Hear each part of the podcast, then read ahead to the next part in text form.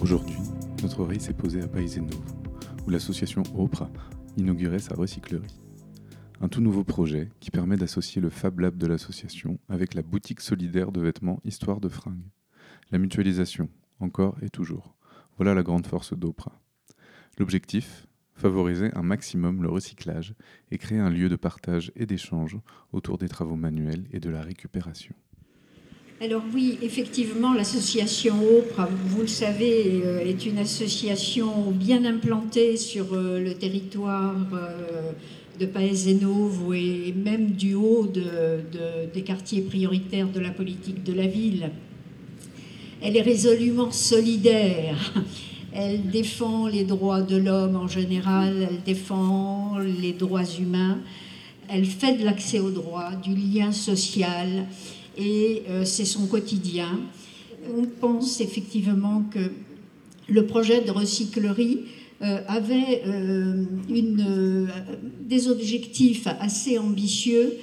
J'y vois aussi un intérêt extraordinaire à cette recyclerie dans notre société et dans le social en particulier, je crois que pendant des années, on a oublié que les gens avaient des compétences. Tous les hommes, tous les femmes, quels qu'ils soient, ont des compétences. Après, ces compétences, qu'elles aient pu euh, se canaliser dans, des canaux traditionnels, aboutir, tirer les gens vers le haut, euh, souvent c'est le cas.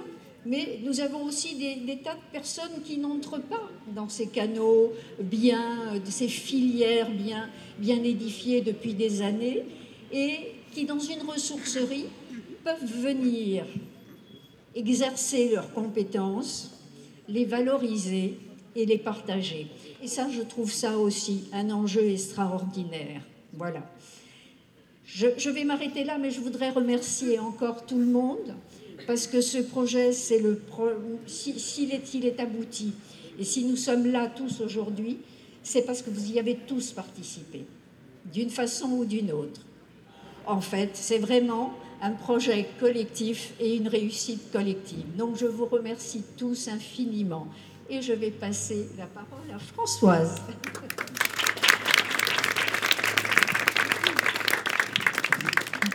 Merci Angèle. Merci à tous d'être là. Merci au service de l'État d'être euh, présent et de nous avoir accompagnés sur ce projet. Euh, en septembre 2020, notre volonté était de répondre à l'appel à projet France Relance pour proposer un projet qui rapproche la boutique solidaire et l'espace numérique qui était entre-temps devenu Fab Lab en 2016, afin de créer un nouveau lieu un tiers-lieu. Voilà ce nom étrange qui apparaît et auquel on s'identifie et qui offre à notre quartier et à ses habitants un espace qui, je l'espère, sera très convivial, un espace où se mêlent nouvelles technologies et économie circulaire, tout en conservant ce qui est l'ADN d'Opra, le lien social. Les mots-clés de ce projet sont euh, simples, lien social, transmission de compétences, insertion sociale et professionnelle, éducation au tri, revalorisation, donner une seconde vie aux objets.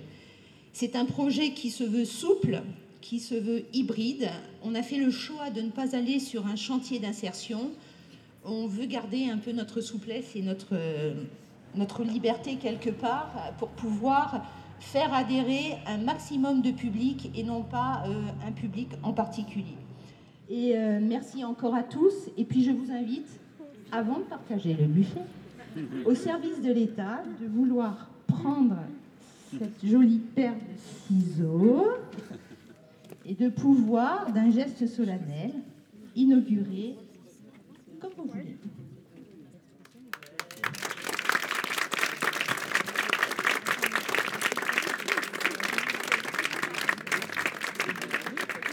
Bonjour, je m'appelle Gérard Bandine, je suis le Fab Manager du Fab Lab de l'association Opra. Est-ce que tu peux nous parler un peu de, ce Fab Lab? Aujourd'hui, c'est l'inauguration. Qu'est-ce qu'on a un peu euh, là-dedans? En fait, le Fab Lab s'est étendu pour devenir une recyclerie dans laquelle on va principalement axer le contenu sur du réemploi textile. Et la partie Fab Lab, elle, par contre, reste Fab Lab, donc pour tout ce qui est impression 3D, fraiseuse numérique, euh, découpeuse laser, etc. Mais on va vraiment articuler nos ateliers sur le textile. D'accord. Alors, qu'est-ce qu'on a comme machine un peu là? Alors, comme machine, on a ce qu'on trouve dans tous les Fab Labs, digne de ce nom, et des imprimantes 3D, qui permet de créer des objets en volume euh, assez rapidement. On a une fraiseuse numérique moyen format qui permet de faire de la découpe ou de la gravure sur bois, sur, euh, plastique, sur métaux dans une certaine mesure, euh, métaux non ferreux, sur des formats de 1 mètre carré. On a une découpeuse laser qui n'est pas encore en fonction mais qui le sera sous peu, qui elle permet de faire de la découpe dans du plastique principalement, et par contre de la gravure ou du marquage sur beaucoup plus de matériaux. Donc ça peut être bois, carton, papier, euh, textile justement. Et on a aussi euh, plein d'outils plus traditionnels comme des scies à onglets, des outils électroportatifs et tout ça pour tous les travaux de petites menuiseries que les gens auraient envie ou besoin de faire euh, sur place. Si j'arrive dans un endroit comme ça, que j'ai un projet, j'ai envie de construire, euh, je sais pas moi, un panneau pour euh, mettre devant chez moi ou tel objet pour, ne serait-ce que voilà, porter un disque dur ou j'en sais trop rien, je peux arriver ici et on m'explique un peu comment faire ou comment ça se passe? C'est exactement ça. C'est exactement ça. On discute, on échange sur le projet, sur déjà la faisabilité ici, chez nous. On n'a pas non plus des machines pro, on n'a pas forcément toutes les machines qu'il faut, mais donc déjà c'est juste pour savoir si le, projet peut être fait ici. Et s'il peut être fait ici, ben voilà, on le fait ici. Donc ça peut prendre euh, un certain temps, le, temps de prendre en main les logiciels, de prendre en main les machines, parce que c'est un des piliers du principe des Fab Labs. On ne fait pas pour les gens. C'est des gens qui viennent, qui apprennent, qui s'approprient l'usage des logiciels, des machines, et qui font leur propre projet. Ça prend plus de temps que de simplement dire je veux ça, quand est-ce que je passe le récupérer Voilà, mais c'est beaucoup plus enrichissant. À la fin, c'est un travail en commun avec tout le monde et un vrai échange. Quoi. Ça, exactement. Euh, et puis après, il y a de la transmission, euh, transmission de savoir. La personne du coup qui, est contente de son projet peut, montrer ça à, son entourage. Euh, voilà. Et ça fait, un, ça fait tout, un, tout un essaimage comme ça. et c'est vraiment le, le, fondement des, des Fab Labs. Toi, c'est quoi tes compétences un peu à la base normalement? Alors moi, de formation métier, je suis euh, plutôt électronicien, maintenance audiovisuelle.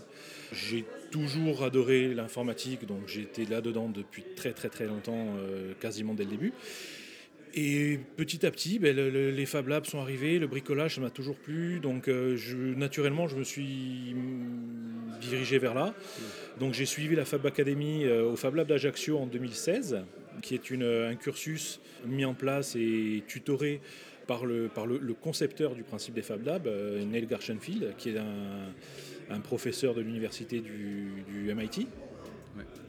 Euh, et voilà, et du coup, ensuite, c'est pas mal autodidacte. Et voilà, de la passion. Très bien. Merci. Ben, de rien, merci à vous.